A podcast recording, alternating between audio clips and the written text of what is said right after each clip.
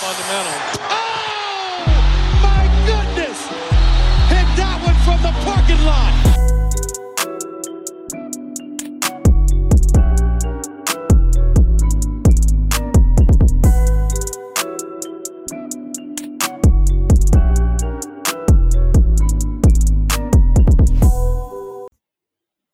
Hallo und herzlich willkommen zurück bei Vom Parkplatz. Wir sind mal wieder am Start und zwar einmal Len Werle und dann bin ich am Start. Was geht, Len? Lino, grüß dich. Schön, dich zu sehen. Ähm, hoffe, Yes. dein Sommer läuft ganz geil soweit. Ja, ich kann nicht klagen. Äh, mittlerweile ist ein bisschen mehr Alltag eingekehrt. Jetzt ist mal wieder mehr in Köln unterwegs. Äh, erst ja auf Mallorca gewesen, dann äh, in Berlin auch ein, zwei Wochenenden. Aber jetzt, ja, freut man sich auch, wenn man ein, zwei Wochenenden mal in der Heimat ist und ein bisschen runtersetteln kann. Du warst, glaube ich, auch ein bisschen auf Achse, aber bis jetzt auch zumindest wieder in der Heimat, sehe ich gerade. Yes, ich bin äh, wieder in der Heimat. Ich war auch auf Mallorca ein paar Tage. Oh Äh, ein bisschen den Strand genießen. Gehört dazu im Sommer, finde ich. Ähm, Mhm. ansonsten, ja, hier noch ein bisschen, da mal noch ein bisschen bis September, dann geht es wieder ein bisschen mehr los. Aber den August äh, verbringe ich hauptsächlich zu Hause. Vielleicht mal einen Tag in Frankreich oder in der Schweiz oder so. Aber, aber sonst äh, geht es erst im September wieder los. Lässt sich dort da bestimmt auch aushalten, oder? Dort Absolut, ey. Genauso wie hier. Ansonsten würde ich sagen, normalerweise sage ich ja immer klassischerweise, äh, es ist einiges passiert in der NBA, immer fast äh, in jeder Folge. Diesmal äh, kann man vielleicht ein bisschen davon sprechen, aber vielleicht nicht so sehr wie jetzt äh, mitten in der Saison oder so. Aber trotzdem gibt es schon ein, zwei NBA-related Themen, die man auf jeden Fall besprechen kann. Und da ist schon ein bisschen was reingekommen. Ne? Das, das Lustige, genau, das Lustige ist halt, was du gerade ansprichst, so, eigentlich wäre es ja eine sehr, sehr ruhige Woche gewesen, so Ja, für NBA-Verhältnisse, weil normalerweise steht das Rad ja auch in der Offseason nicht still, aber es Mhm. gab nichts Major irgendwas. Aber Nee. dann machen die Deutschen halt ihren eigenen, ihren eigenen Thema auf. Von Ja. daher gut, äh, dann ist es halt bei uns ein bisschen mehr abgegangen, äh, die letzten Tage, als in, in der amerikanischen Bubble, würde ich jetzt mal sagen. Ja, denke ich auch. Natürlich ist die Rede von der Schröder versus Maxi Kleber-Thematik, wenn man es so nennen möchte. Äh, das Beef, was jetzt auch äh, so teilweise dann mittlerweile so übermittelt wurde im Internet und äh, teilweise dann auch beispielsweise von Dennis Schröder, der jetzt dazu im Nachhinein dann auch noch ein Statement auf YouTube rausgehauen hat, ähm, wo ich dann auch im Group-Chat ein bisschen äh, witzig fand, äh, wie das dann clickbaity äh, dann auch dargestellt Oh, allein wurde. dieser Thumbnail, Alter, das ist so, Genau, der Thumbnail. das war so fehl am Platz bei Da diesem dachte Video. man sich, hm, okay, ist es jetzt PR-technisch vielleicht äh, die beste Entscheidung, aber nun gut. Ähm, Vor allem, er macht drin. ja normal gar nicht so dieses Thumbnail. Dieses, das ist ja dieses klassische Clickbait-Thumbnail, Ja. das, das äh, 80% aller Leute sich mit Canva zusammenbasteln. Richtig. Aber er macht es ja normalerweise gar nicht. Also, das ist Nee. ja nicht so sein Ding. Lustig, Davon dass abgesehen, dass er es natürlich nicht persönlich macht, aber selbst Ja, irgendwie ja. sein Team, ähm, die hätten wahrscheinlich in, der, in dem Szenario auch ein bisschen davon ablassen können. Aber naja, dann sind wir wohl voll auf den, ich sag mal, Hype-Train, beziehungsweise diesen Ja. Be- Beef-Train, der da so ein bisschen sich äh, jetzt mittlerweile in Bewegung gesetzt hat, aufgesprungen. Aber vielleicht müssen wir es erstmal nochmal ein bisschen ausführen, ne? was da überhaupt passiert Genau, ist. vielleicht erstmal chronologisch abarbeiten. Genau, Dennis Schröder war ja zu Gast bei André Vogt äh, im Podcast äh, bei God Next. Und ja, da ging es um verschiedenste Themen, unter anderem eben natürlich auch über die Nationalmannschaft und die anstehende WM. Und dann war natürlich das geflügelte Wort Commitment, was Gordy Herbert, der ähm, Nationalcoach, sich wohl gewünscht hat, auch im letzten Sommer schon von den Spielern. Und ähm, das hat ja zum Beispiel Dennis Schröder eben rausgehauen, indem er letzten Sommer auch dabei war. Und das muss man ihm wirklich auch zugute halten, ne, dass er immer irgendwie, wenn sich die Möglichkeit ergibt, äh, eigentlich fast jeden Sommer auch für die deutsche Nationalmannschaft spielt. Äh, und dann, ja, irgendwann kam es dann eben auch zum Thema Maxi Kleber, der ja bekanntlich äh, bei der EM, der Eurobasket, im letzten Sommer nicht dabei gewesen ist. Und genau, da ist es sozusagen schon als erstes so ein bisschen auseinandergegangen. Denn äh, so der Tenor von Dennis Schröder war dann so ein bisschen, äh, dass Kleber eben an seinem Game habe arbeiten wollen. Game vielleicht so ein bisschen in Anführungsstrichen, äh, so schien er es zumindest zu formulieren.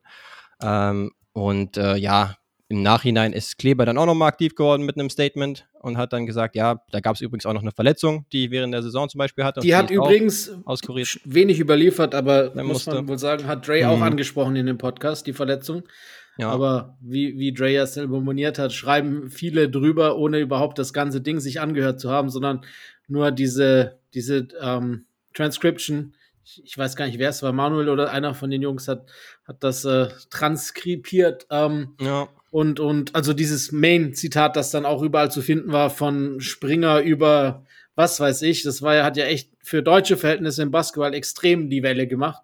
Ja, ähm, ja und, und wurde halt immer wieder sich auf dieses Zitat berufen. Und André hat das schon auch im Podcast richtig gestellt, dass da noch eine Verletzung war und, und andere Dinge auch. Aber so ist das nun mal, ne? Wenn, wenn wenn viele genau. Leute wo draufspringen in der heutigen und die, Zeit. Und die Frage ist eben auch, ob sich jetzt ein Dennis Schröder auch mit dem YouTube-Video im Nachhinein auch nochmal einen Gefallen Gar getan nicht. hat, indem er eben nur die Tatsache wirklich mit dem fehlenden Commitment und dann auch mit eben diesem Statement bezüglich Maxis angeblichem Game, ähm, ja. über das wir vielleicht auch nochmal sprechen können, ähm, ja, dass er das auch aufgegriffen hat und stattdessen jetzt wirklich gar nicht irgendwie auch nur ansatzweise die vermeint, also die nicht nur vermeintliche, sondern tatsächlich vorhandene gewesene Verletzung angesprochen hat die Maxi eben auch als Grund angeführt hat, weswegen er dann letztes, letzten Sommer nicht dabei war. Und ja, dann ist halt auch eine Frage, ähm, inwiefern ja, es sinnvoll ist, eben das mit dem Commitment über mehrere Jahre hinweg. Also es kann ja tatsächlich sein, ne, dass jetzt zum Beispiel im letzten Sommer Maxi Kleber auch gern dabei gewesen wäre. Und so scheint es ja auch seinen Aussagen äh, nach gewesen zu sein. Aber er hatte halt äh, mit einer Verletzung zu kämpfen gehabt. Und dann ist es ja irgendwie auch äh, vertretbar, dass man sagt, den Sommer nutzt man dann, um vielleicht wieder in einem nicht ganz so intensiven Setting wie jetzt bei einer Eurobasket ähm, wieder auf den Dampfer zu kommen. Vor allem darf man halt auch nicht vergessen, wenn wir jetzt von letztem Sommer sprechen, äh, wenn man das einfach mal in Relation sieht, äh, die ganzen Playoffs und die gingen lang für Maxi, der war ja bis in den Conference Finals dabei, mhm. hat er ja schon äh, mehr oder weniger nur auf einem Bein gespielt und die Pause danach hat er auf jeden Fall gebraucht. Bei, bei Dennis war die Saison ja schon nach der, nach der regulären vorbei, das heißt, das sind ja auch zwei Monate mehr die er dann schon hatte. Und äh, Commit Commitment, den Punkt kann ich ihm auf jeden Fall geben. Er hat das ja auch gesagt. Selbst lassen wir jetzt mal das Verletzungen, Gamearbeiten, ist ja egal, worüber wir sprechen, schon wegen dem Vertrag. Ist ja alles legitim. Aber ja. Dennis hat ja auch äh, Mo zum Beispiel und Isaac Bonga angesprochen, die ja auch verletzt nicht dabei waren, aber eben halt lang beim Team trotzdem dabei waren. Mhm. Ähm, so wie er es eben auch gemacht hat. Ich glaube, das war das Jahr zuvor, als er die Bag gefummelt hat, sage ich jetzt mal, mhm. ne, äh, als kein Team als, als keine Versicherung ihn versichern wollte für die Summe, ähm, ja. dass er eben Nationalmannschaft spielen kann, während er keinen Vertrag in der NBA hat, ne? Stimmt. Um, ähm, aber, aber, er war auch dabei, gewesen, genau, das meine ich ja. Auch an das, irgendwelche genau, er war, ne? genau, er war die komplette Zeit beim Team. Das ist das, was ich meine, ne? Mhm. Weil Mo das letztes Jahr gemacht hat. Verletzungen passieren. Aber so dieses ähm, eingeschworene Teamgefüge war ja trotzdem vorhanden. Und das ist, glaube ich, der Hauptkritikpunkt gewesen. Er hat ja auch so irgendwie gemeint, dass wenn Maxi da gewesen wäre, letztes Jahr verletzt, dann wäre es überhaupt gar kein Ding gewesen. Mhm. Jetzt frage ich mich nur, das ist halt die große Frage. Warum wird, passiert das öffentlich? Ist ja egal, ob, ob die Aussagen so ein bisschen andere, ins andere Licht gestellt wurden, als vielleicht äh, wirklich im Podcast gesagt wurde. Ja. Ähm, auch so ein bisschen Witz kann man vielleicht nicht rauslesen, wenn man nur das, das, das Transkript liest. Aber es steht trotzdem halt fest, dass die, die Sachen gesagt wurden und dass das halt vielleicht öffentlich nicht unbedingt äh, Sinn macht, das so, äh, ja, oder einen Teamkollegen anzuprangern. Vor allem einen, der, wenn wir ehrlich sind, wahrscheinlich äh, zweit- oder dritt, drittwichtigste Mann dieser Mannschaft hätte sein werden oder sein können. Wenn wir, ja. Sind wir ehrlich, Franz wahrscheinlich auf eins und dann ist die Frage, ob halt Dennis oder, oder Kleber wichtiger ist. Aber da sind wir halt schon in der Diskussion. Er ist auf jeden Fall ein, ein sehr erprobter Spieler, der halt vor allem auch mit seiner Defense, gerade auch im Post, äh, bei so einem Turnier unheimlich wichtig gewesen wäre.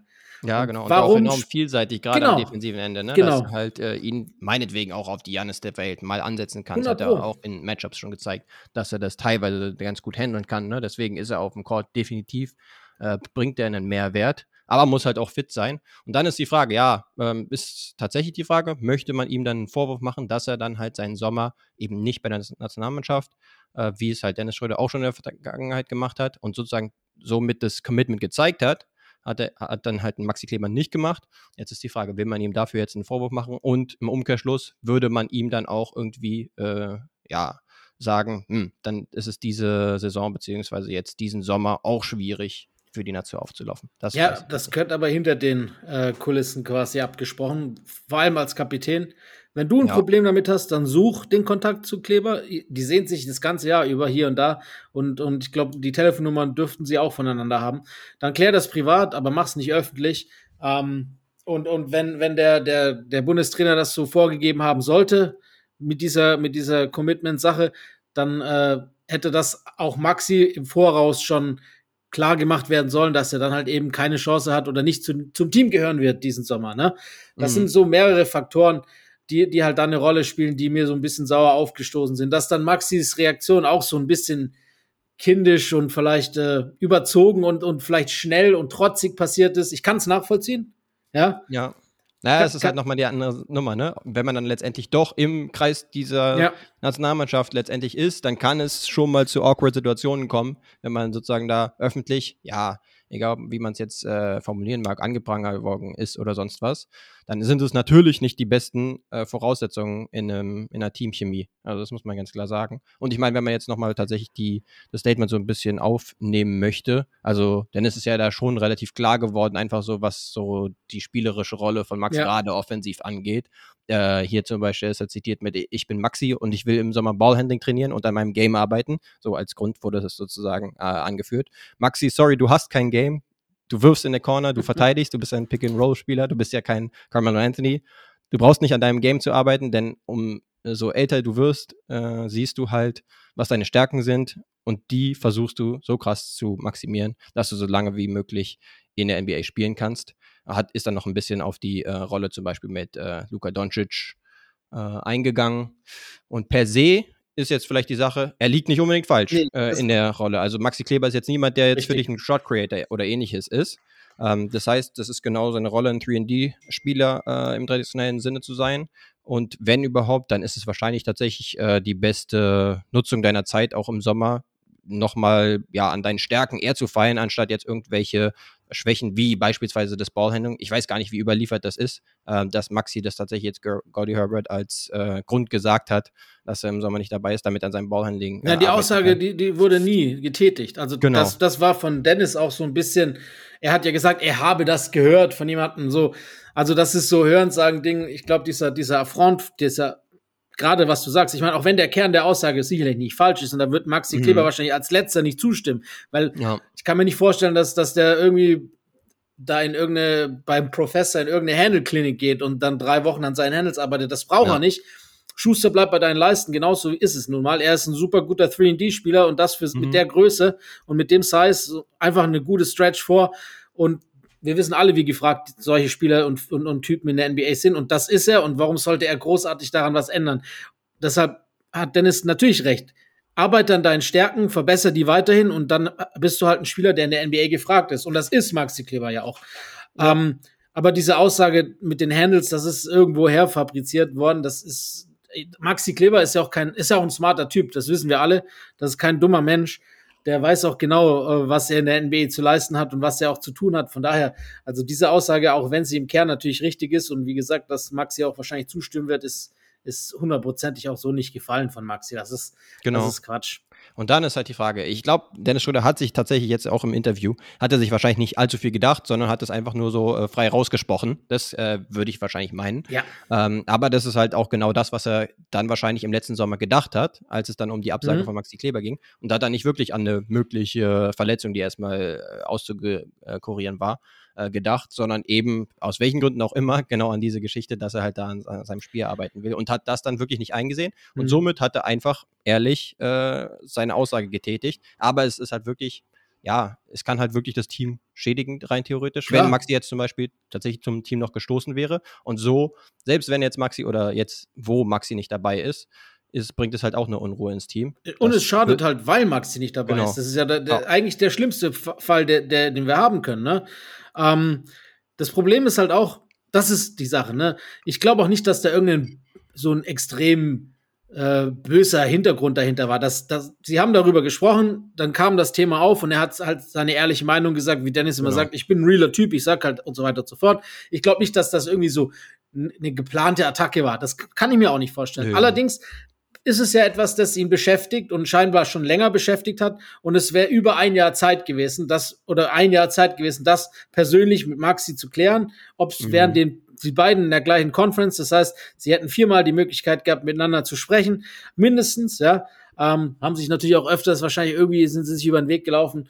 Ähm, das heißt, das hätte aus dem Weg hätte, äh, geräumt werden müssen oder können, wenn ihn das so beschäftigt. Ja. Und, und das halt dann äh, so kurz, das ist halt auch noch das Problem, quasi kurz vor Start der Vorbereitung in so ein für deutsche Verhältnisse wichtiges Turnier ähm, und mit relativ hohen Erwartungshaltungen der Fans nach dem mhm. Erfolg in der Eurobasket letztes Jahr ist das halt einfach auch vom Zeitpunkt unglücklich und dumm gelaufen und und äh, am schlimmsten ist ja fast schon die Kommunikation des DBBs gewesen, die da erstmal drei, vier Tage sich zurückgelegt haben, angeguckt haben, bis sie dann gemerkt haben, ah, wir sollten vielleicht doch mal was sagen und dann so ein wischiwaschi Schwachsinn-Statement rauszuhauen. Also das fand ich auch kommunikativ ganz, ganz schwach. Ja. Ähm, fast so schwach wie dies, das, das Video, das besagte von, von Dennis Schröder.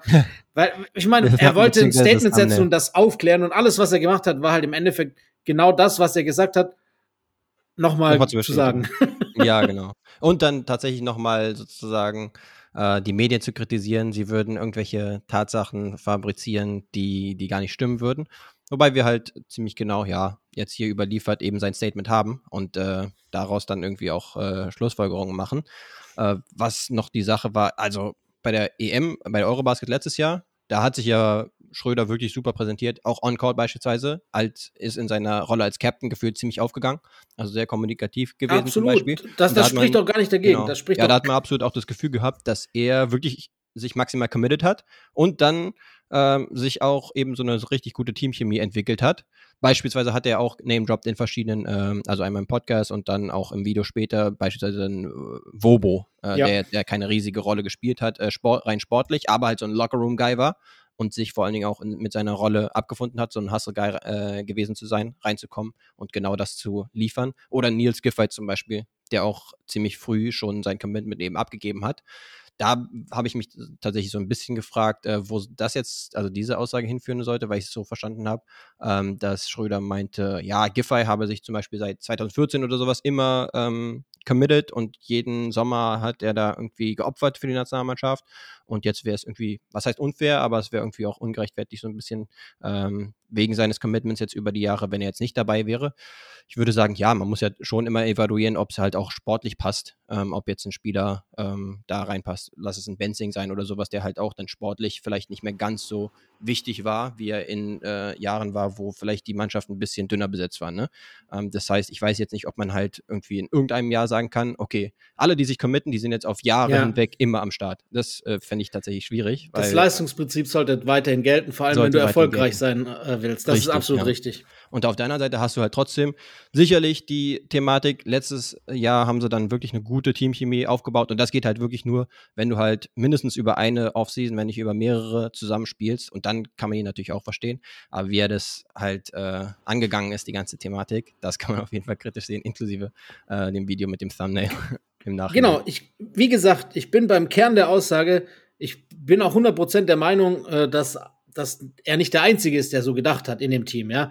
Und mhm. wie du gesagt hast, es hat auch wie eine Einheit gewirkt, das hat man auch gesehen letztes Jahr. Die waren auch während, also in, in spielfreien Tagen und nach dem Turnier, das war eine richtige Mannschaft, das hat man gesehen und man hat es auf dem Platz und neben dem Platz gesehen. Natürlich willst du, dass die bleibt, aber es geht um eine WM und wir sind jetzt nicht äh, Team USA, das dann bei, bei Olympia halt Mello nochmal mitnimmt. Ähm, wir können mhm. das nicht kompensieren, weil wir nicht, weil wir nicht LeBron haben, weil wir nicht Kobe haben, weil wir nicht Wade haben, weil wir nicht diese Stärke und diese Breite vor allem haben. Und, ja. und, und, für uns wäre halt vom, vom Phänotyp insbesondere, weil das auch so ein bisschen unsere Stärke ist, gerade so die, die, die, die, ja, die Verteidigung mhm. im Low Post hauptsächlich oder eben halt auch einer, der beides kann, also sowohl verteidigen als auch vielleicht auch einen agilen, äh, wie du schon vorhin gesagt hast, äh, Hybrid Forward wie Janis, Sonst haben wir keinen, der das verteidigt. Wir haben auch Bigs, die, die andere Bigs verteidigen können, aber diese, diese, sag mal mal,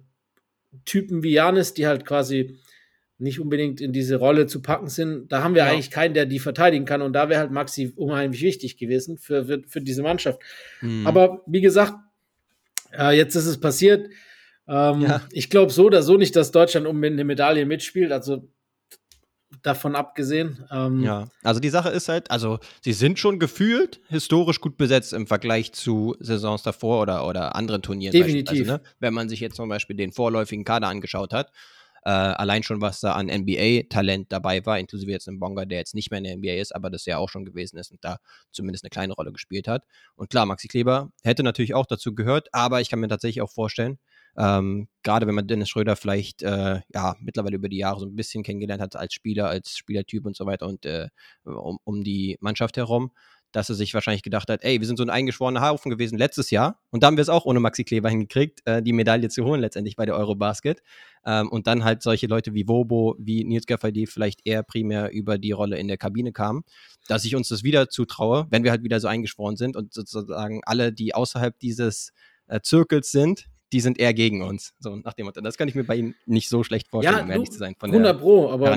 Ob ich jetzt zustimmen würde, mh, hm, ehrlich gesagt nicht unbedingt. Ja. Ich würde eher sagen, so ein Maxi Kleber kriegt man eigentlich auch gut integriert in so ein genau. äh, Mannschaftsgefüge und hilft dir halt on-court echt gut. Äh. Vor allem, aber, weißt du, ja.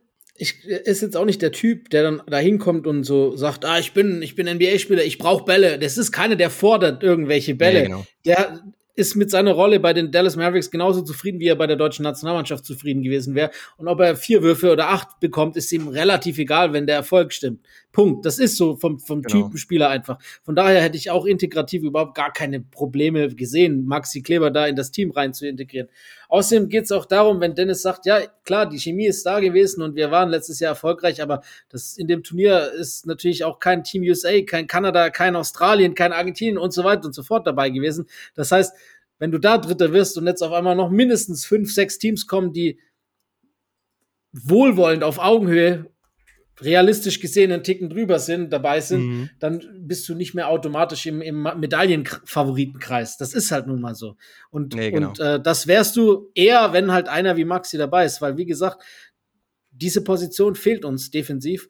Daniel Theiss hat eine verletzungsgeprägt, aber nicht nur ziemliche ja, verlorene Saison gespielt ja. und hat auch irgendwie einen Step verloren. Wenn er gespielt hat, sah er nicht mehr so aus wie der Thais, der das Jahr zuvor noch bis in die Finals gekommen ist und auch. Ich glaube, er braucht tatsächlich auch seine Spritzigkeit, ne? Genau. Also, weil er schon Braucher, darüber kommt, weil er auch, auch ein athletischer Big zu sein. Ja, genau, weil er auch klein ist im Verhältnis zu den meisten anderen genau. auf der Position. Und er halt über diese Athletik kommen musste. Ich meine, guck mal, was er bei Celtics, bei den Celtics teilweise auch verteidigt hat im Low Post, äh, mit, mit zwei Meter sechs, zwei Meter sieben als Center. Ja ähm, das war teilweise schon stark. Und wir sind es ja immer wieder. Bei Spielern, die über die Athletik kommen, wenn die fehlt, dann ist halt der Spieler nicht mehr der gleiche. Und ja. so wichtiger, wenn man halt solche Spieler wie Maxi hat, die eben halt das anders wettmachen und eben halt äh, instinktiv auch ein guter Verteidiger sind. Mhm. Ähm, und, und, und Mo ist auch keiner, der jetzt quasi diese Rolle ausfüllen kann. Punkt. Nee, genau er kommt auch nicht primär über die Defensive. Ne? Da haben wir jetzt nicht allzu genau. viele. Klar, wir haben noch einen Teammann, der auch äh, gerade im letzten Sommer das so super auf den großen äh, Defensivpositionen gemacht hat. Äh, Vogtmann ist eher ein offensiver Big, so wie ich ihn in Erinnerung habe, beispielsweise. Deswegen, er hätte da schon gut reingepasst, Maxi. Ich glaube, da sind wir uns ziemlich einig. Ähm, und klar, Franz Wagner wird auch nochmal einen Sprung nach vorne machen, ist aber eher wahrscheinlich eher auf dem Flügel unterwegs. Ja, der steht über allen, sowieso. Genau. Und dann, ja, es, äh, da würde ich tatsächlich sagen, wir sind schon ein schlagkräftiges Team. Ah, natürlich gibt es arge Konkurrenz, aber wahrscheinlich auch nicht den alles überragenden Favoriten, gerade weil die USA auch ziemlich äh, zusammengewürfelt sind. Ja, Kanada ist für mich schon ziemlich weit vorne momentan. Ja, Kanada ist halt auch von den Namen sehr interessant, ne? wen sie da alles dabei haben. Mit Jay, mit Jamal Murray zum Beispiel ganz vorne und ja. dann einigen guten Verteidigern. Kanada hat gut eingepackt. Ja, Lou Dort und Co. Ja, Mann. Dylan Brooks. Ja. Bei allen Antics natürlich. Nee, wirklich, das sind geile Spieler. Auch, genau. auch Team USA. Ich meine, wenn wir lesen, klar, es ist jetzt nicht das Top-Team USA, aber wenn die es hinbekommen, eine Mannschaft zu sein, dann sind die auch einer der absoluten Top-Favoriten. Gefühlt ist es so ein Team aus den MIP-Kandidaten des letzten Jahres, ja, Tyrese Halliburton, Jalen Brunson und solchen Leuten und dann noch äh, amtierenden DPOY, äh, Jaron Jackson. Also es ist auch so ein spannendes Team, weil auch viele junge Leute dabei sind. Ähm, will man auf jeden Fall auch gerne sehen. Austin Reeves zum Beispiel auch noch dabei und so.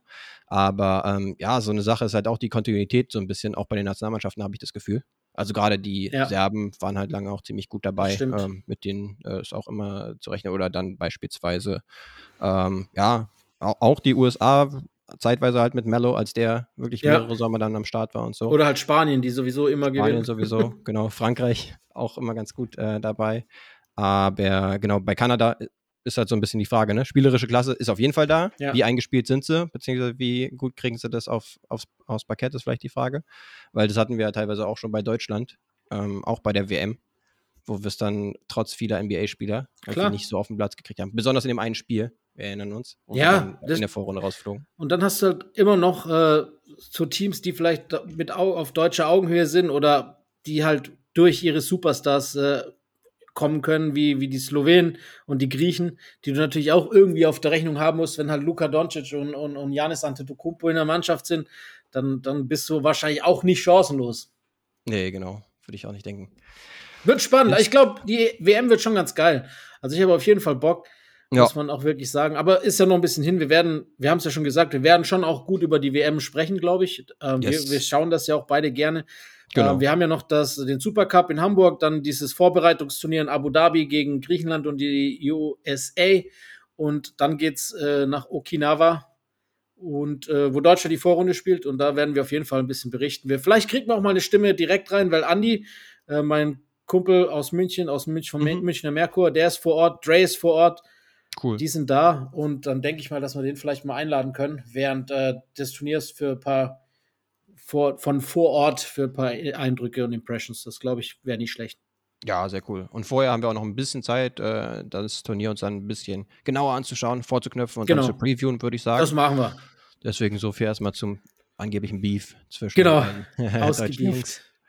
Ich würde sagen, würd ich sagen, können wir wieder ein bisschen mehr zur NBA kommen, ja. oder? Bisschen klassischer. Ähm, es Hier. gab ja eine Neuerung. Ja. Das In-Season Tournament. Ähm, sind wir jetzt erstmal gespannt, äh, beziehungsweise ja, die, die, Details sind schon mal rausgekommen mit Group Play, mit Knockout Rounds, mit einem äh, Final Four Turnier dann letztendlich in Las Vegas am Ende und dann mit dem NBA Cup, den man dann äh, gewinnen kann und der dann auch äh, entlohnt wird für die Spieler. 500k äh, pro Nase für das gewinnende Team. Äh, ja, jetzt direkt vielleicht mal die Frage an dich, was hältst du denn so davon? Die Spieler, die, sagen wir mal, gewinnbringend eingreifen könnten, für diesen 500k nichts wert. Das ist das Problem. Genau. Die Sache ist so, ich finde die Idee nicht schlecht. Ich finde es auch ganz cool, irgendwie ein bisschen Spannung in, in eine Regular Season einzubauen. Ich finde ich find die Grundidee ganz nice, wie so einen europäischen Pokal. Do-or-Die-Spiele sind immer geil, weil du halt von Anfang bis Ende diese Spannung hast. Das ist vorbei, wenn du verlierst. So. Ähm, genau, und die hast du in der NBA halt selten bis gar nicht, außer richtig. im Game 7 oder in äh, Play-In-Tournament, was jetzt genau. auch erst eine neue Sache ist. Und ein paar Dinge, die ich halt nicht gut finde an der, an, der, an der Idee, sind hauptsächlich der, der Zeitpunkt. Das ist im November bis Anfang Dezember. Das ist genau die, die Zeit, wo sowieso jeder noch Bock hat, weil es die ersten drei, vier, fünf Wochen sind. Mhm. Wenn, wenn du das quasi um das äh, All-Star-Weekend herum verpackst oder von mir aus auch ein bisschen danach oder, oder im Januar, dann wäre es viel besser, weil da schon so dieser Mid-Season-Blues dabei wäre, wo jeder irgendwie gerade keinen Bock hat, alle jede Nacht wach zu bleiben oder irgendwas zu gucken und auch die Teams nicht unbedingt, die, die es, hat, es zeichnet sich schon ab, wer ungefähr wo steht. Ja. Und Teams, die ganz unten sind, werden nicht mehr alles reinwerfen, genauso wie Teams, die schon relativ gut oben stehen, äh, teilweise ihre Spieler schon und so weiter und so fort. Da hätte ich das lieber mhm. gesehen.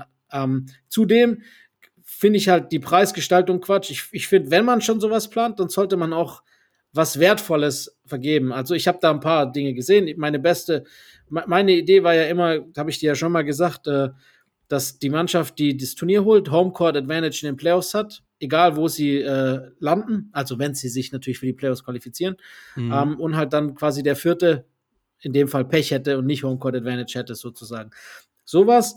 Oder eben halt, das, hab, das war auf Twitter damals diskutiert worden, das fand ich auch eine sehr gute Idee, ähm, die allerdings nicht von mir kommt, sondern die habe ich nur aufgeschnappt, ja. dass der Draft um eine Position erweitert wird also quasi 31 First-Round-Picks und 30 Second-Round-Picks.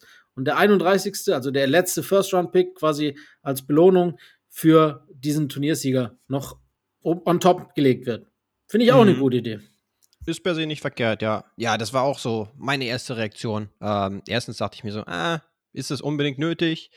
Es kommt für mich jetzt erstmal als erste Reaktion ein bisschen verzweifelt drüber von der NBA. Ne? So nach dem Motto, ah, saure äh, Rübenzeit irgendwie, da passiert nicht viel, auch äh, Einschaltquoten technisch müssen wir irgendwie was machen und ziemlich künstlich, weil so als Hauptanreiz sozusagen die, das Geld zu haben, finde ich halt sehr schwierig. Also, weil wenn man jetzt den Vergleich zieht, zum Beispiel zum europäischen Fußball, hast du halt zum Beispiel, ja klar, letztendlich ist wahrscheinlich auch unter anderem der Anreiz Geld, ist ja klar, ähm, aber du hast jetzt beispielsweise den DFB-Pokal, wo halt auch untere Ligen die Möglichkeit haben, relativ weit zu kommen. Und dann müsstest du ja, das Pendant dazu wäre jetzt irgendwelche G-League-Teams mit dabei zu haben oder internationale Teams oder so. Das halte ich aber für wenig sinnvoll, gerade mit der G-League, weil du ja eh schon Two-Way-Spiele Ja, hast und so weiter. doch gar keinen Wer Sinn. wird wofür angesetzt und äh, realistisch ist es halt nicht, dass ein G-League-Team da irgendwie halbwegs weit kommt. Das ist was anderes hier im, im europäischen Fußball, wo die Diskrepanz der Ligen nicht ganz so krass ist, weil ja eben auch Auf- und Abstieg äh, drum gespielt wird. Also ein Genau. G-League-Team im besten Willen, auch nicht das G-League Ignite oder wer auch immer, haben absolut keine Chance, auch nicht gegen das Allerschlechteste von NBA-Teams. Richtig, ja, genau. Und dann hast du halt Champions League, Europa League. Da ist es ja wieder eine andere Konstellation, weil die Teams auch wieder aus anderen Ligen kommen und dass äh, dieser Wettbewerb dann nochmal einen klaren Mehrwert darstellt, weil es halt irgendwie Teams sind, die normalerweise nicht gegeneinander spielen. Ähm, dann hattest du eigentlich auch jetzt vergleichbar einen klaren Benefit vom Play-In, weil dann hast du noch mehr Teams, die auch recht spät noch in die Playoffs es schaffen können. Beispielsweise auch, weil sie, keine Ahnung, zwischendurch irgendwelche Verletzungen hatten, dann erst äh, zu Potte gekommen sind, als äh, noch ein paar Trades zur Trade Deadline eingefädelt haben und dann äh, halt auch Teams noch länger, noch kompetitiver sein wollen, was ja eigentlich auch eine gute Sache ist, weil dann hat man tatsächlich das, was du auch meintest, diese äh, Zeit, wo es jetzt um nicht mehr ganz so viel geht, hat man ein bisschen minimiert, weil halt noch mehr Teams noch Lust haben, in die Playoffs äh, zu kommen. Aber dann, ja, mit der Zeit dachte ich mir halt auch, was jetzt wiederum das äh, In-Season-Tournament angeht. Schaden tut es per se nicht unbedingt. Und ich könnte mir vorstellen, ne, weil es halt ähm, Single-Games sind Ja. dann letztendlich, dass die schon ganz cool sein könnten. Also das Halbfinale und Finale zum Beispiel dann in Absolut. Las Vegas, ne, könnte schon so einen richtigen Ja. Event-Charakter haben. Ist so. Und äh, die werden es natürlich, ähm, so wie die US-Amis immer, es immer gern machen werden, es dann hochstilisieren, äh, das zu einem riesen Event machen und so weiter. Das kann schon äh, Spaß machen. Ja, auch Könnten die, schon- auch könnte die schon machen. Zuschauer, äh, also Genau. Fernsehzuschauer werden wahrscheinlich einen Peak bekommen im Verhältnis zu einem anderen normalen Spiel. Ja, könnte schon einen Tick besser werden als jetzt dein Standard Regular Season Ja. Game. Gerade auch im November, ne? Weil, wenn du es jetzt gerade skizziert hast, ja, du hast das All-Star Game, ne? Da ru- drumherum gibt es dann noch die Trade Deadline und solche Geschichten. Und dann mittlerweile, finde ich, haben sie so die, die Zeit, wo es echt irrelevant zeitweise war, weil viele Teams abgeschenkt haben, haben sie halt jetzt ein bisschen aufgefangen durch eben das Play-In-Turnier. Das heißt, ja, es halt schon sehr früh angesetzt. Insofern, ja, würde ich dir zustimmen.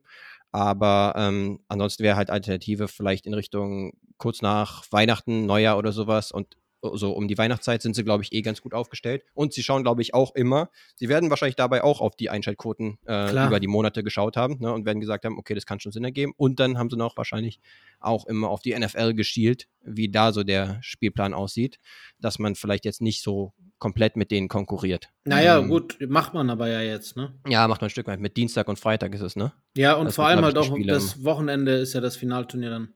Genau. Wobei, ja. Nee, ich glaube, Samstag ist das Finale. Also Ja. da haben sie ja schon ein bisschen drauf geachtet. Aber man hätte es ja auch genau. im Zumindest Endeffekt. sind es Regular Season NFL-Spiele, Genau. ne? Ähm, vom Das Zeitpunkt stimmt, her. nicht die Playoffs. Man hätte es ja aber auch theoretisch so machen können, dass man sagt, wir spielen eben diese, diese Vor, Vorrunde, wie auch immer, bis, zu den, bis zum Viertelfinale, das ja dann auch nochmal separat, zwar vor Ort gespielt wird, also nicht in Vegas, nur die, nur die Final Four sind in Vegas, aber die äh, Viertelfinale werden ja schon quasi zu diesem Turnierbaum dazugehören, ähm, der dann das, den Finalgegner oder die Finalgegner ausspielt. Das heißt, man hätte ja im Endeffekt bis zum Viertelfinale alles im November machen können, aber das Finalturnier dann entweder vor oder nach dem All-Star Weekend irgendwann im März oder im Januar, finde ich so vom, vom Gefühl her, weil, wie gesagt, ja. das wäre vielleicht auch nochmal ein bisschen Spannung gewesen. Aber ich bin nicht dagegen, wie gesagt, ich habe auch eventuell, spiele ich mit dem Gedanken, mir das vielleicht von vor Ort anzugucken. Hey, Äh, Vegas. so als inaugural Ding, ne? Ich meine, Ja. vier Tage bist du direkt dort, kannst direkt fliegen, äh, ist nicht allzu teuer. Und Stimmt. ich glaube, Bock macht Ist halt dann auch ein Event, ähnlich wie jetzt die Summer League, wo Genau. ich auch gesehen habe, dass da wirklich einige ähm, ja, Journalisten und so weiter und, los, und ja. Creator und sowas am Start sind. Ne? Ähm, ja, aber auch zu den möglichen anderen Preisen, äh, die du erwähnt hast, zum Beispiel Home Court Advantage, fände ich eigentlich echt cool. Ist halt dann halt nur die Frage, ob das halt ein sehr großer Anreiz ist und das sozusagen dann vielleicht äh, von Teams, die sich sagen, ah, wir haben uns die ganze Regular Season abgerackert und dann kommt hier so ein random ass Tournament und äh, nimmt uns das äh, Home Court Advantage weg. Naja. Ähm, das könnte vielleicht ein Ding sein. Aber per se finde ich das schon mal richtig gut. Ähm, das andere mit dem 31. Pick, ah, das ist vielleicht so ein bisschen schwierig für die Motivation der Spieler. Weil die denken sich vielleicht, hm, okay, ist es jetzt so geil oder so wichtig für die Franchise jetzt noch einen weiteren Pick äh, eingeheimst zu haben, weil das habe ich mich auch gefragt, ähm, teilweise, auch bei anderen so Front Office-Geschichten. Hier kriegst du ähm, noch einen Pick dazu, hier kriegst du irgendwie noch irgendwelche Incentives oder sowas, die halt dann eher gut für die Franchise und mhm. auch für das Management und so weiter waren, aber jetzt für die Spieler, die le letztendlich das äh, zwischen den Linien entscheiden, nicht so relevant waren. Zum Beispiel jetzt, äh, ja, dann nimmt mir halt jemand, der auch noch mal als Draft-Pick reinkommt, potenziell den Job weg oder sowas, ne? Ja. Ähm, könnte man sich ja dann auch denken.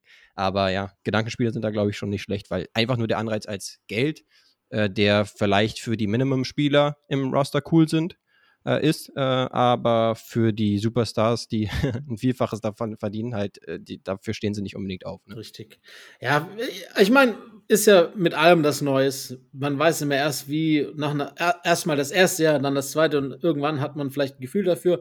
Ja. Ähm, ich bin jetzt mal gespannt und auch positiv dem übergestimmt. Von daher würde ich es abwarten und einfach dann mal schauen, wie sich entwickelt. Und ich meine, das ist ja noch nicht alles in, in Stein gesetzt. Das heißt, äh, wenn da irgendwas im Argen war, nach Jahr 1, denke ich auch, dass die NBA äh, aktiv genug sein wird, da nochmal Änderungen hingehend äh, ja, festzulegen oder das Ganze dann halt genau. halt anders aufzustellen. Also wie gesagt, primär ist es eine gute Sache und ich freue mich schon drauf. Genau, und der Schaden, der potenzielle Schaden ist, glaube ich, entweder gering oder gar nicht erst da, ja. weil wenn, dann hätte man sich denken können, oh, wir sind doch eigentlich äh, so als Fans, beziehungsweise wir zumindest sind wir, glaube ich, dafür, dass wenn dann überhaupt die Anzahl der Spiele Verriegen. in der Regular Season reduziert werden. Und dann, äh, in dem Szenario, werden jetzt noch mehr Spiele dazugekommen. Ja, ein Spiel hast jetzt mehr. Genau, ist es aber halt nicht. Ne? Das ist ja ein Bedenken, was sich jetzt nicht bestätigt hat, sondern nur, de, nur das Team, was im Finale ist. Genau. Die beiden Teams haben noch ein weiteres Spiel und das ist ja wirklich überschaubar. Das, geht. das heißt, die Bedenken äh, sind jetzt auch irgendwie relativ wegzuräumen. Das stimmt. Das heißt, ja, schadet eigentlich nicht großartig. Genau, ist halt trotzdem meiner Meinung nach jetzt so ein bisschen künstlich äh, hergestellt, ne? mhm. ne? weil es jetzt nicht den klaren Need gab, äh, davon abgesehen, dass es halt irgendwie eine ein bisschen äh, unscheinbarere Zeit in der NBA-Saison ist.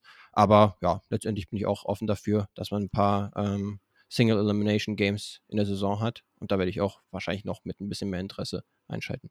Sehr gut. Du hast gesagt, ne, Finalturnier dann in Vegas. Da ist jetzt letzte Woche die Summer League zu Ende gegangen. Yes. Die Cleveland Cavaliers äh, haben sich das Gold geschnappt. ähm, hast du hast du ein bisschen was geguckt? Hast du nur Highlights geguckt oder hast du so ein bisschen nebenher verfolgt? Ein bisschen verfolgt. Highlights geguckt primär. Vor allen Dingen auch noch, als äh, alle noch dabei waren. Als Wemby noch dabei war, als die anderen Top-Picks äh, dabei waren. Leider haben sich ja auch ein paar verletzt. Äh, ein Thompson Twin zum Beispiel, ein Scoot äh, sich teilweise verletzt. Aber ist schon ganz cool, um sich ein paar Impressionen zu, mehr zu machen in einem anderen Setting noch. Gerade von den äh, Erstjahresspielern natürlich. Absolut. Die Incoming Rookies dass man die in einem, ja, ist jetzt noch kein NBA-Setting tatsächlich, weil da auch viele Leute dabei sind, die wahrscheinlich jetzt in der nächsten Saison keine große Rolle spielen werden.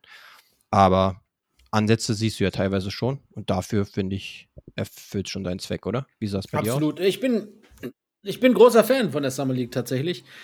Ähm, auch weil schon genug Zeit vergangen ist, dass man wieder richtig Bock hat auf Basketball. Mhm, und ähm, weil ich irgendwie diesen Charakter ganz cool finde. Dieses, im Endeffekt ist es ja schon viel Run and Gun. Es ist halt schon so ein bisschen Rack League Ball. Das ist jetzt nicht so 100% strukturierter. Ich glaube, die haben auch nicht so viel Zeit, um, um jetzt irgendwie genau äh, irgendwie ein Playbook von einem Coach durchzugehen und Plays einzustudieren. Da ja. wird schon viel gezockt und du merkst halt auch, die Sophomores spielen so ein bisschen um für die Show, weil sie wissen, sie haben schon den Vorteil, die Rookies spielen, um ein Gefühl zu bekommen und dann hast du halt extrem viele, die um ihre Chance spielen. Einfach die Chance, eventuell halt einen Contract zu bekommen eventuell mhm. halt doch äh, in die NBA reinzukommen. Und, und das hat irgendwie eine ganz nette Konstellation, finde ich. Und mir macht das immer Spaß. Ich finde das immer ganz geil. Man darf, glaube ich. ist halt, dass es dann ziemlich guardslastig immer wird, beziehungsweise immer. Primary äh, Ballhändler äh, ja, selbstverständlich. Genau, und die, und die Jungs, die sozusagen die Big sind oder sowas, die die Rebounds holen, die sehen wahrscheinlich dann den Ball eher seltener. Dann hast du halt Leute wie Josh Selby zum Beispiel, äh, der damals äh, MVP geworden ist der Summer League und von dem man sie jetzt in der NBA-Saison dann nicht mehr so viel gehört hat. Das ist richtig. Ein paar Jahre später war er dann raus. Aber so ein Setting ist dann halt perfekt für so ziemlich äh, balldominante Guards. Ja, na klar, weil ich meine, wenn du halt was spielst, dann machst du es zur Not halt selber.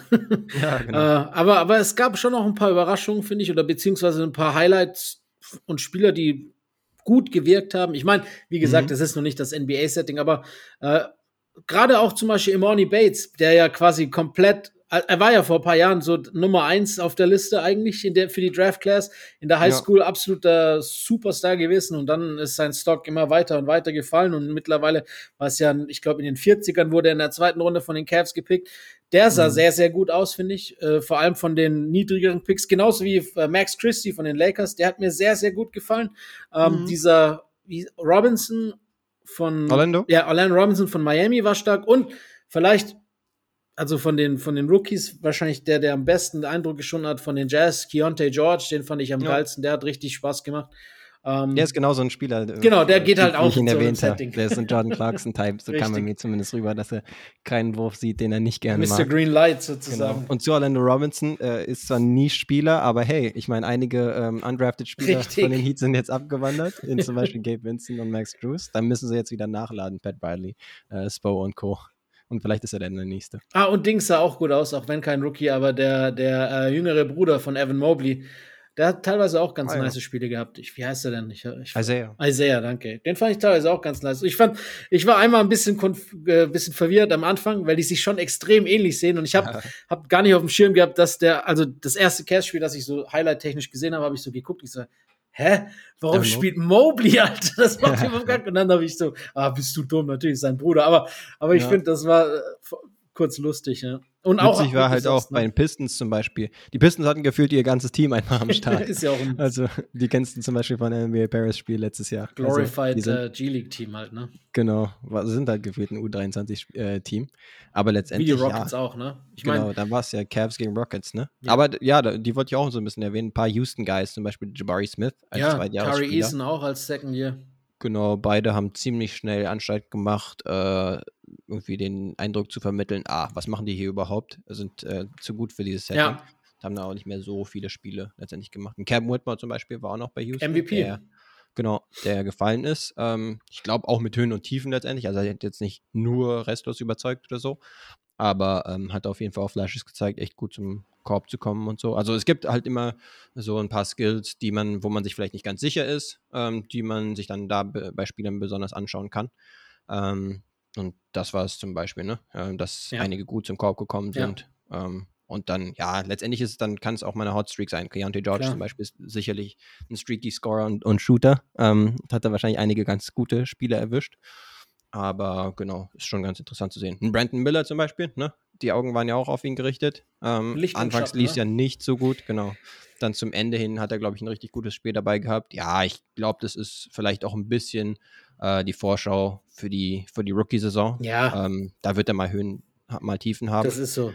Ja, von den, von den halt Rookies, halt also von den Top-Prospects, ich meine, Wemby war ja auch ein Spiel so, ein Spiel so, dann ist er nach Hause.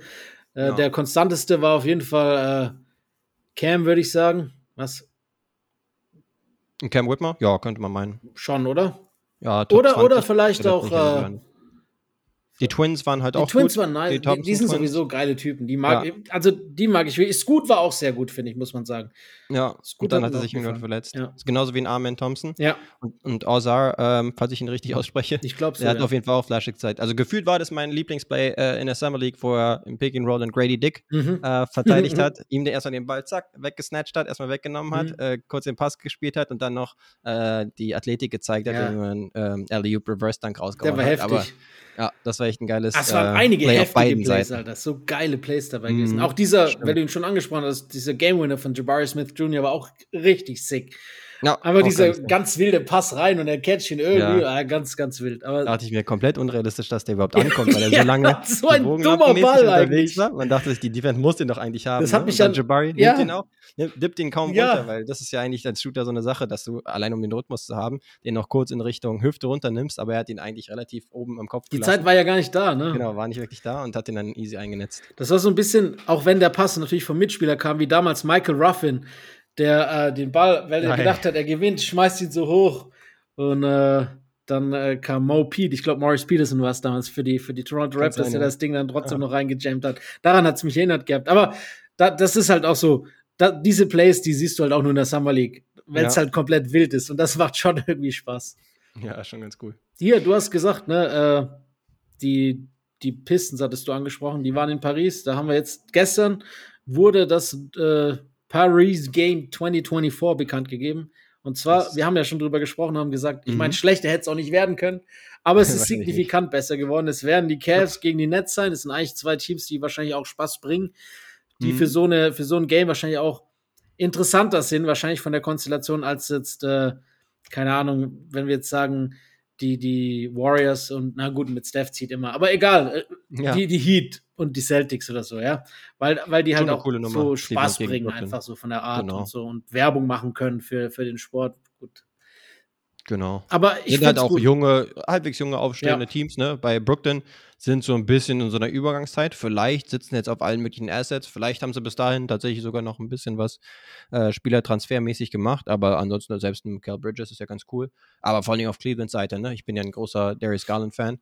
Der ist echt ein flashy Point Guard. Und dann, ja, 71 Punkte kann doch äh, Donovan Mitchell in dem Spiel gerne nochmal toppen, wenn er Bock hat. Das ist halt, ist halt lustig. Stand jetzt von der Konstellation ist es All-Wing gegen No-Wing, sozusagen.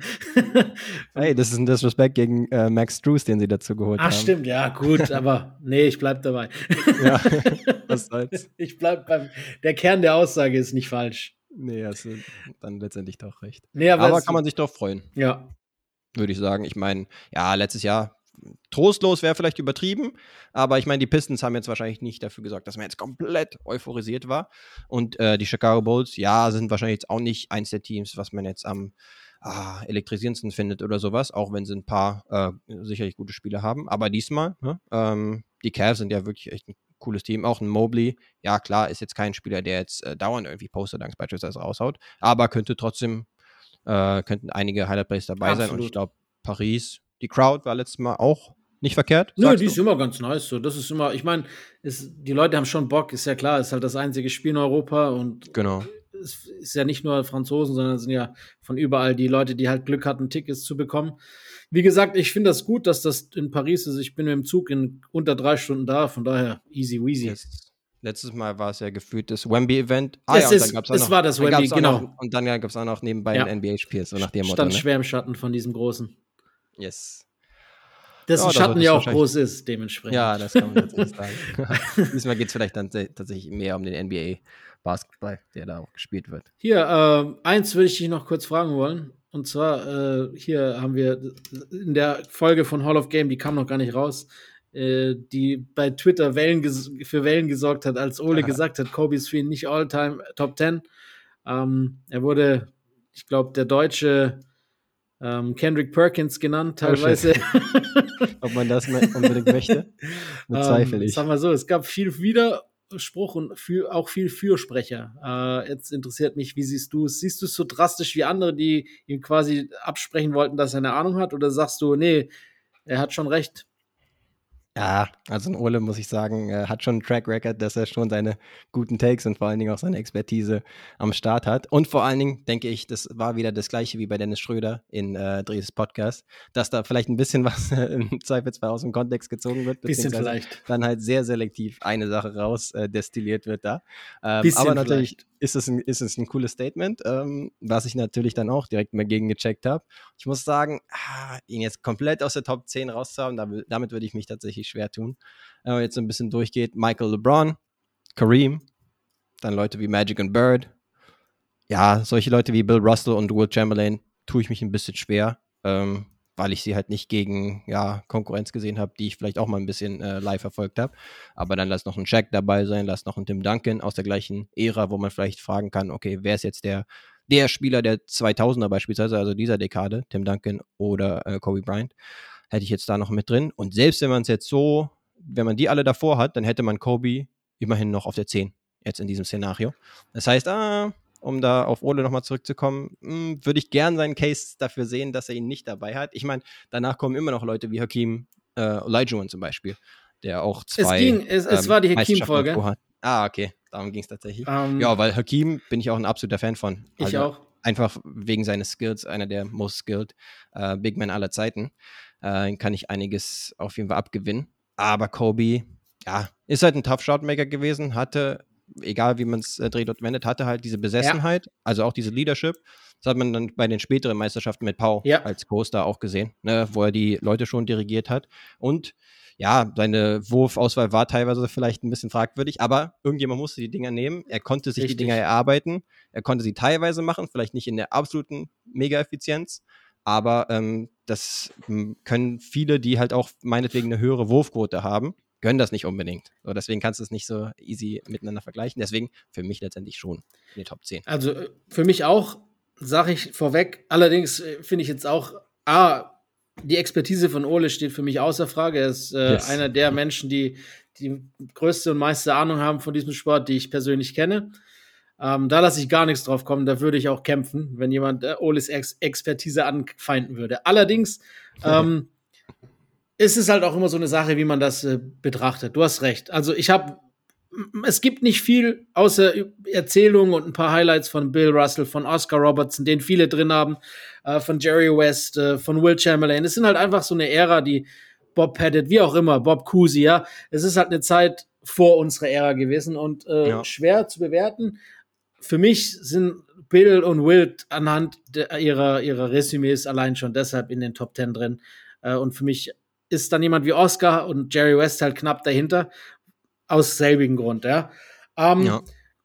Es ist immer die Frage, gucken wir nach, nach Peak, nach Effizienz, dann musst du Magic und Larry ganz nach vorne packen. Guckst du nach Longevity, die irgendwie auch eine Rolle spielen sollte, dann sind sie halt auf einmal nicht mehr so weit, weil beide relativ kurze Karrieren hatten. Ja. Ähm, für mich ist Kobe, und das ist auch, Leute werden dafür mich beschimpfen wahrscheinlich, vor Shaq. Ähm, ich sag dir, ich habe meine Liste ungefähr im Kopf. Also ist ganz klar, Michael und dann kommt ewig nichts. Ja. Äh, und dann an einem guten Tag kommt LeBron. ich sag's mit einem Zwinkern. Dann Kareem. Dann kommt für mich persönlich einfach auch, weil Highlight Magic. Ja. Mhm. Dann kommt Wilt. Und dann ungefähr kommt Tim und dann Kobe, schätze ich mal. Ah, okay, ja. Das, ich überlege, ob du Bird hattest du bisher da jetzt. Nee, der kommt dann danach. Erwähnt. Ah, der kommt irgendwann danach. Ja, äh, für mich ist so ein bisschen auch das Kriterium, ja, als unangefochtene Nummer eins hast du dann halt auch für ein, zwei Meisterschaften äh, gesorgt. Und das hatte halt Kobe, äh, also erst hatte er halt einen absolut wenn nicht den dominantesten Big Man aller Zeiten in Shaq hat er neben sich. Ähm, hat aber halt auch, da kann man sich auch teilweise die Statistiken in den zum Beispiel O2 äh, Playoffs, Klar. O3 Playoffs kann man sich reinziehen. Ähm, da, das war halt wirklich beide geführt immer mit 30 Punkten äh, in quasi jedem Spiel. Also ist jetzt nicht so, als wäre er da der Bandwagoner gewesen oder so. Äh, es war halt ja eins der besten One-Two-Punches aller Zeiten. Ist so.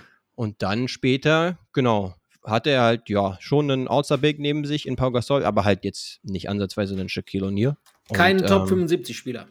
Genau, und dann waren es halt auch gute Teams, Celtics-Teams beispielsweise, gegen die er gespielt hat. Ähm, klar, mit äh, Late Prime, KG beispielsweise und so weiter, ja. aber schon extrem gute Jungs.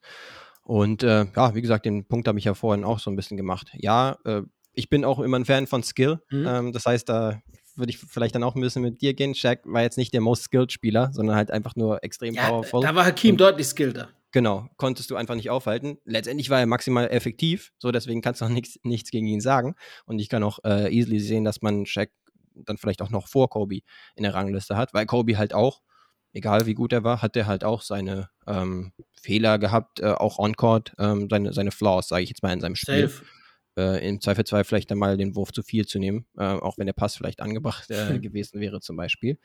Aber genau, äh, das kannst du ihm halt auch nicht wegnehmen, dass er wirklich in den großen Momenten auch äh, die Aufmerksamkeit auf sich gezogen hat und bereit war, halt einen Wurf zu kreieren im Zweifelsfall. Ja. Klar hat es echt nicht immer ja. funktioniert. Aber ähm, ja, wie gesagt, ist auch einer der most skilled äh, Spieler aller Zeiten. Also da ähm, würde ich auch gegen andere argumentieren, die das, die das nicht sagen weil er ähm, klar jetzt nicht die besten Wurf Gut, das hat der Ole ähm, auch nicht Quoten gesagt. hatte. Nö, genau. hat jetzt meinetwegen nicht die besten Wurfquoten, aber aus allen möglichen Lagen sich halt beispielsweise einen Wurf erarbeiten zu können und der dann auch eine passable mindestens äh, Möglichkeit hat reinzugehen, ist für mich auch schon ein Skill. Sehe ich genauso. Ähm, für mich übrigens Hakim ganz klar Top 10. Also 9 oder 10 bei mir. Ich bin am diskutieren, ob ich, ich weiß nicht, ob ich ihn vor oder hinter Shaq pack. Ähm, also von dem Skill her bin ich ganz bei dir, aber das könnt ihr dann in der Folge hören, wenn sie dran ist. ich, ich bin ein riesiger Hakim-Fan, weil halt für mich nach Bill Russell der beste Verteidiger der NBA-Geschichte und das halt einer, der zusätzlich ein offensives Skillset hat, das wenige hatten. Von daher schon ein echt feiner Spieler. Ja. Ja, aber das äh, merke ich halt auch spätestens nach dem Tod, aber auch insgesamt nach Kobes Karriere, dass er, ähnlich wie jetzt ein Allen Iverson, der vielleicht tatsächlich nicht unbedingt in der Riege ist von der spielerischen Qualität, aber ähm, der halt auch ein Phänomen während seiner Zeit ja. war und halt auch extrem prägend für die Zeit und insgesamt für die NBA und, und für alle möglichen jungen Spieler, äh, die überhaupt mit Basketball angefangen haben. Impact das, Top 10 auf alle Fälle. Global genau. Impact, AI 100%. AI und, und Kobe Bryant beide würde ich dazu sagen. Absolut, aber dann genau. fast Inklusive schon der Schuhe. Wie Vince auch, ne? Aber das ist halt auch eine Ära, der Ära geschuldet. Genau, das würde ich halt sagen. Ähm, allerdings, ja, mh, mm, hat er halt weiterhin seine Flaws. Ähm, das heißt, letztendlich wäre für mich wahrscheinlich dann schon in, in den Top drin, äh, Top 10 letztendlich. Kobe. Ja, genau, gut. Hätte ich ihn dann drin. Alles klar, ich würde sagen, bevor wir noch kurz äh, unsere Spiele abarbeiten, die ja immer Spaß machen. Ich habe äh, ich hab zeitlich noch nicht so viel Zeit gehabt, aber deine Matches habe ich mir bei King of Cologne natürlich reingezogen oh, gegen, ja. gegen Björn. Ähm, ja, würde sagen, souverän durchmarschiert. Äh, am Jumper üben wir noch mal ein bisschen bis nächstes Jahr, aber sonst war es doch ganz nice. Ja, genau. Ähm, ist immer echt ein cooles Event. Also alle möglichen Leute sind am Start. Ähm, Paul natürlich am Start. Äh, auch ein paar von Kicks, dann zum Beispiel ein Tunjai und Camera Crew. Auch immer cool, mit denen äh, sich zu treffen und die da vor Ort zu haben. Dann merke ich auch, dass es immer professioneller wird und der Ablauf äh, immer smoother wird. Und ansonsten, ja, das Spielerische selbst ich glaube, es kommt auf Kamera nicht unbedingt so rüber, dass es halt echt anstrengend ist. Ja, ähm, aber dieses Hin und Her immer und dass du dich halt nicht ausruhen kannst im Vergleich zum richtigen Basketball ist krass. im Vergleich zum Pickup-Basketball im 3 gegen 3 oder sowas. Ne? Wenn du normal auf einen Korb spielst, ne? Das ist zwar genau. jetzt kein kompletter Fullcourt, aber es ist sehr nah dran. Also es ist schon genau. deutlich fordernder als jetzt ein Pickup-Game äh, 1 gegen 1 auf einen Korb zu spielen. Genau, und dann noch zusätzlich dieses beengte Spielfeld. Das heißt, ja. du kannst nicht mehr sagen, okay, auf dieser Seite funktioniert es nicht, uh, lass mich mal auf Richtig. die andere Seite ausweichen, auch wenn es letztendlich natürlich auch immer auf den Korb geht. Aber ja, ähm, du hast dann als zusätzlichen Verteidiger fast irgendwie noch die Wand äh, dazu, dass du dir irgendwie noch ausweichen Stimmt. musst. Das heißt, es macht es gar nicht so leicht. Ähm, genau, und gegen Björn, ja, äh, erste Runde diesmal im Vergleich zum äh, letzten Jahr in der zweiten Runde. Tough D, würde ich sagen, von ihm. Also man hat es zum Beispiel bei einer letzten Aktion gesehen, also da musste ich wirklich lange ja. vor mich hindribbeln und, und, hat mehrmals nicht an ihm vorbeikommen können, musste dann den Jumper nehmen, äh, den ich dann äh, machen konnte. Das heißt, ich musste wirklich Tough, Shot, Tough Shots reinmachen, ähm, um dann weiterzukommen.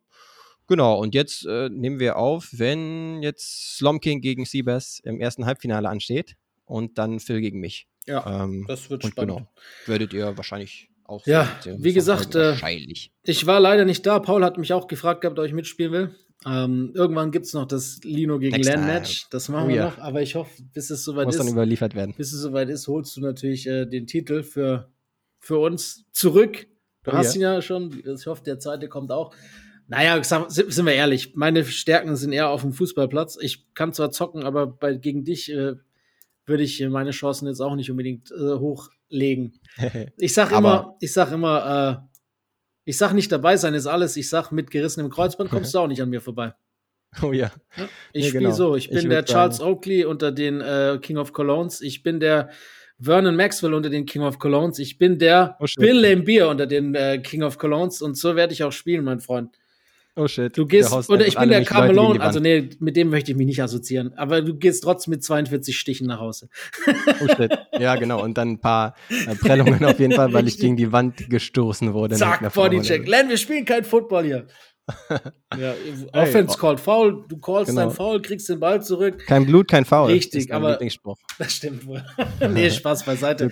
äh, ich finde das immer ganz cool, dieses King of Cologne Turnier. Also das ist echt geil, was da Paul auch und die Jungs ähm, allgemein, was da auch so an, äh, dahinter steckt. Das macht auch immer Spaß. Ich finde, das ist auch echt cool aufgezogen.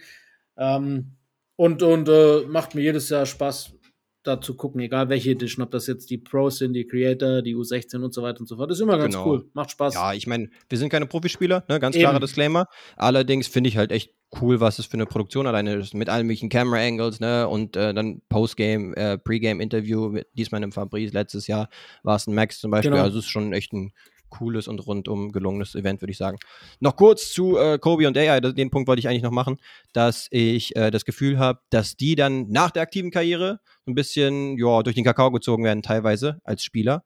Ähm, während sie während der aktiven Zeit dann, ja klar, teilweise auch vielleicht ein bisschen übertrieben angehimmelt wurden, äh, gerade von der Jugend, aber halt auf jeden Fall auch in Alltime Listen, die natürlich irgendwie auch Spielereien sind, ihre Daseinsberechtigung haben. Ähm, klar, eben nicht die effizientesten Spiele, aber da muss ich jetzt zum wiederholten Mal wieder auf meinen Punkt zurückkommen, dass es eben wenige Spieler gibt, die sich eben diese Würfe dann auch erarbeiten können und wollen. Beispielsweise jetzt bei einem Allen Iverson, ne, der jetzt wirklich 2001 zum Beispiel, ein Sixers-Team, was jetzt echt nicht wirklich talentiert war und an, außer ihm wirklich kein offensiv potentes Team hatte, da wirklich äh, in die Finals reingezogen hat und dann als einziges Team überhaupt äh, den Lakers in dem Jahr überhaupt einen Playoff-Sieg äh, abgerungen hat. Das heißt, ja, ja, natürlich kamen die primär auch übers äh, Shot-Volumen so. und da, darüber, dass sie äh, auch das Spiel an sich gerissen haben, was vielleicht auch teilweise ein bisschen fehlerhaft äh, war, einfach von der Herangehensweise. Aber kann halt auch nicht jeder. Ach, und ja. äh, hat den Teams auch was gebracht. Bei, bei Kobe sehe ich es wiederum dann anders. Ne? Da war es eine Zeit lang tatsächlich so, dass er durch den Kakao gezogen wurde, aber dann nach seinem Tod war es natürlich dann eine Gegenbewegung. Und dann auf einmal hatten ihn alle Top 3 oder Top 5. Aber ist ja egal, die Wahrheit liegt immer irgendwo in der Mitte und das muss jeder mit sich genau. selber vereinbaren. Äh, ist ja auch egal. Wenn jetzt einer sagt, Tobi ist nicht in, Kobe ist nicht in meinen Top 50, dann darfst du ihn auf die Schnauze hauen. ähm, okay. Übrigens noch ganz kurz, bevor wir zu den Spielen jetzt kommen. Gerade Wusch, äh, Eilmeldung, dass Kate Cunningham fully recovered ist und jetzt für USA Select gegen Team USA mitzocken würde. Wurde anscheinend auch äh, einem Roster-Spot für Team USA geoffert, dabei hat die Klein, weil er fit in die Saison kommen will. Ich hoffe, ey, ich, ich, ich halt, gemacht. Ja, ich halte ich halt so viel von ihm und ich hoffe, dass der Junge seine zwei Füße jetzt wirklich auf den Court bekommt und eine gesunde Saison spielen kann, weil Kate Cunningham ist eine Maschine. Oh ja. Gut. Den hätte man sich auch gerne angeschaut in Paris. So ist es. Ja, tatsächlich. Alles yes. klar. Dann würde ich sagen, kommen wir zu unseren Spielchen, die wir noch immer haben. Yes. Zuerst Guest Deadline. Ich bin dran. Ich habe eine Deadline für dich am Start. Du darfst gerne wissen, wer gesucht ist. Folgende ja, Statistik: 21 Punkte, 20 Rebounds, 10 hm. Assists und 8 Blocks. Ah, okay, shit. Ich dachte nämlich am Anfang 2020 von Russell Westbrook. Wäre auch nice. Nachdem Nipsey Hussle äh, gestorben war. Ja. Ähm, zu seinen Gunsten und Ehren. Aber jetzt hast du gesagt 2020. 21, 20, 10, 8. Ja, ich sag mal 2020, 10 und 8. Äh, puh, ich kann dir noch das so Jahr Deadline. geben. Vielleicht Hakim hätte ich jetzt als erstes gedacht, aber gib mal das Jahr gerne. 2003. Uh, 2K3. Ähm, da kommen wir jetzt in den Sinn. Tim Duncan vielleicht? Tatsache. Es ist Timmy. Hey. Game 6 der 2003er Finals. Ähm, das ominöse Quadruple-Double-Game. Die zwei Blocks, die er 100% hatte, wurden von den Refs anderen zugeordnet und die NBA hat es nie, nie korrigiert.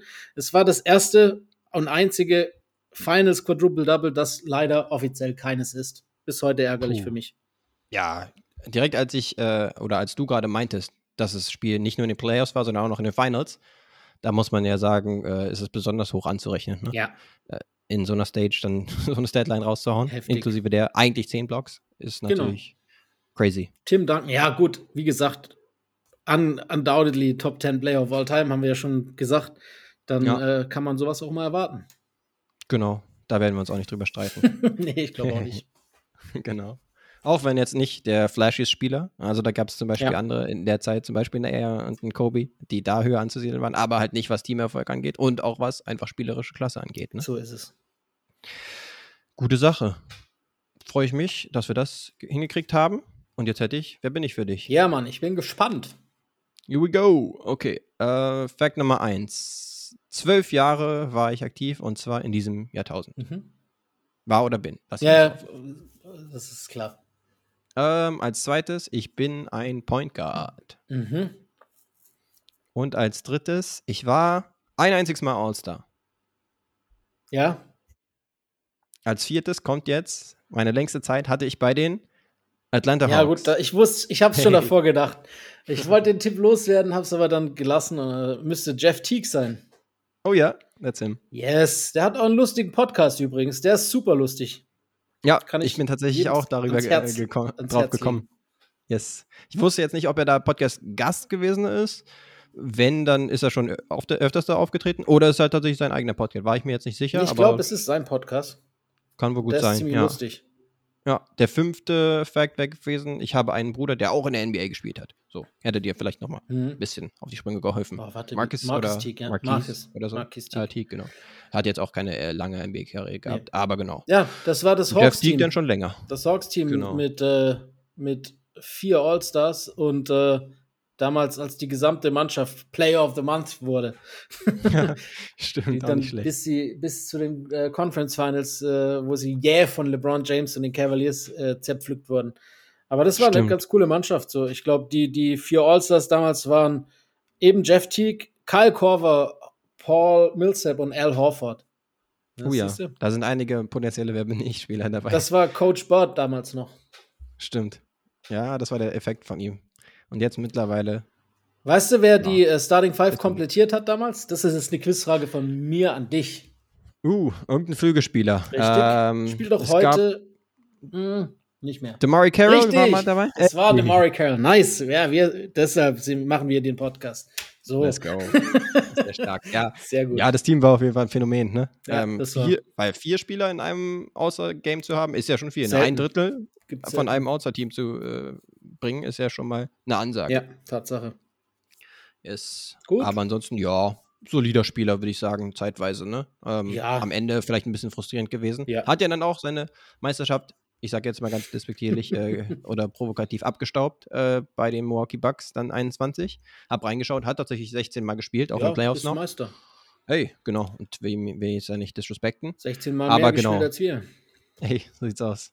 Und ich hab, bin tatsächlich auch drauf gekommen, wegen einem äh, Ausschnitt auf, aus dem Podcast, wo er auch dabei war Sehr gut. wo er dann nochmal berichtet hat von seiner Zeit bei Minnesota, weil er am Ende dann auch ein bisschen Mhm. rumgekommen ist, ähm, als er mit Jimmy Butler dann gespielt hat. Und da hat er wirklich ganz geil die Story rausgehauen. Ich meine, es könnte sogar gewesen sein, nee, ich glaube, da kam er irgendwie, entweder Jimmy kam nach einer Verletzung zurück und hat erstmal alle wieder zusammengeschissen, ähm, oder T kam irgendwie nach Verletzung zurück und dachte sich dann erstmal, okay, ähm, am besten will ich gar nicht den Ball anfassen, weil Jimmy so in diesem, in diesem Modus war gerade. Geil. War Ja. auf jeden Fall interessant äh, und, und witzig erzählt. War ja lange Zeit so 1A, 1B-Lösung zusammen mit Schröder äh, in Atlanta auf der 1. Genau. Da wusste man immer nie genau, wer jetzt startet und wer nicht oder wer jetzt wirklich die, der, der Leader ist. Aber hat eigentlich immer ganz gut funktioniert. Atlanta eigentlich immer so eine Mannschaft, die man auf der Rechnung haben musste, aber man wusste auch trotz alledem immer, dass es nie nach ganz äh, oben reichen wird. Genau, Ist man heute hatte nicht keinen anders LeBron geworden. James.